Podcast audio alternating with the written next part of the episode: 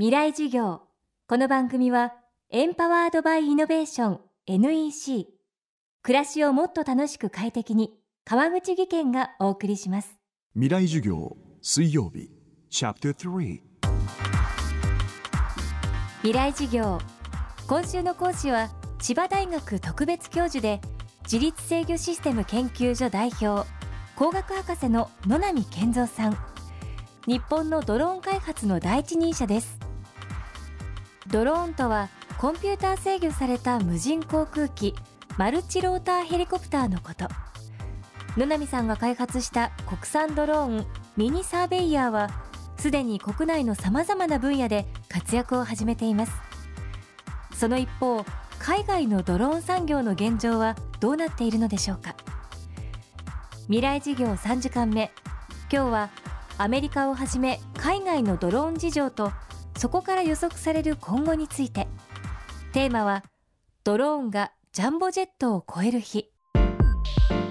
まあ、アメリカなんかですと FBI なんか使ってますね。犯人は逃げる車で逃げますよね。とそれをドローンが追っかけていくんですよ。要するにアメリカ銃社会ですから非常に警察官の命も守らなきゃいけないし。なので、えー、やっぱりなるべくドローンを使って警察官の身を守りながら、えー、犯人をこう追い詰めていくというそういうものにも実際実践配備されてます一般的なものですとやっぱり掃除機とかですねそういうものが2階に行こうとしても行けないですよね今これ2階にプッとこうドローンの要するに羽で飛んでいってで2階に行って掃除してまた戻ってくるというこういう掃除機ももうやがて出てくると思いますよ。えー、今、まあ、中国が一番シェアを持ってますけど次はまあアメリカヨーロッパカナダオーストラリアという感じで日本はまあ一番遅れています。でアメリカはやっぱ航空宇宙強いですから非常にそういう会社がたくさんあるんですよね。一方中国はですねやっぱりあのなんでこんな中国が強いかっていうと実はアメリカとかヨーロッパに留学していた人が戻ってきてるんですそれでベンチャーを作ってるんですほとんどですからアメリカ様式方式の会社経営をしてる、ええ、で成功してる。でですから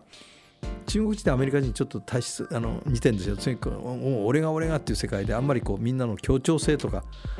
えー、ことあんまり考えないでとにかくあれ十何億人っている国ですから やっぱり自分がその中で頭角を現さなかった生きていけない国ですよね。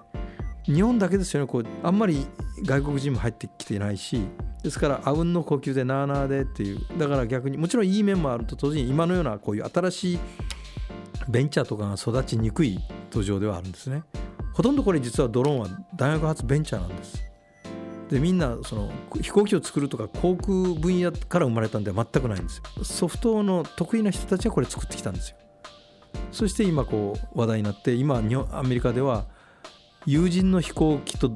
肩を並べるぐらいに無人の飛行機の産業が2025年には拮抗するだろうって言われてます。そしてその後は無人機の産業が有人機を抜くって言われてるんです。アメリカの航空機産業ってものすごい大きなビジネスですけどそれを無人機だけで超えちゃうっていうぐらいに今大きな産業になろうとしてるんですね。これからさらに拡大を続けるドローン産業。それに伴ってさまざまなリスクも出てくることが考えられます犯罪などドローンの悪用について対策はあるのでしょうか？まあ、使い方を誤る、うん、そのために我々技能検定っていうこととかあの認証制度っていうのをやってるんですね。まあ、基本的に個人には売らないと。で企業は当然社会的責任がある会社ですから何に使うかっていうのは大体ホームページ見れば分かりますし反社会的な団体とかでない企業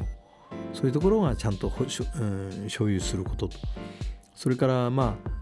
えー、実際に使う人が問題でして、えー、例えばお酒飲んで使うとかねいずれこういうことも起こってくる可能性もあるんですが例えば車我々飲酒運転でこれは基本的に罰せられると同じように法律がないとは言ってもですね一杯飲んでこうほろ酔い気分でこうドローン飛ばしたらこれはもうとんでもないことです。ええ、ですからそういう意味で、えー、使用者も所有者ももちろん機体そのものも、えー、悪用されないような仕組みっていうのを考えてで例えば悪用されない仕組みとしては我々はオートパイロットが非常に重要なのでこれはその自律制御する、うん、デバイスオートオートパイロットっていうのがあるんですけどこれをあくまでも販売はしないと、えー、使用許諾をしますということででその間パスワードとか ID を入れてその人とのあくまでも契約であると。でパスワードはもう1ヶ月ごとにこう更新するようにして、えー、厳重に管理するっていうそこまでやるかというかもしれませんけどそれに管理するとかあともう一つは飛行エリアっていうのも全部地図上に入れてしまいます。例えば道路を横断することもできませんとかそのエリアで限定されてしか使えない。今やってますそれ。未来事業。今日はドローンがジャンボジェットを超える日をテーマにお送りしました。明日も野波健三さんの講義をお送りします。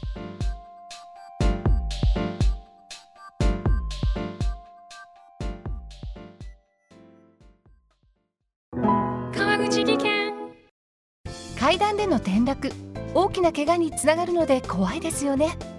足元の見分けにくい階段でもコントラストでくっきり白いスベラーズが登場しました。皆様の暮らしをもっと楽しく快適に。川口技研のスベラーズです。未来事業。この番組はエンパワードバイイノベーション NEC 暮らしをもっと楽しく快適に川口技研がお送りしました。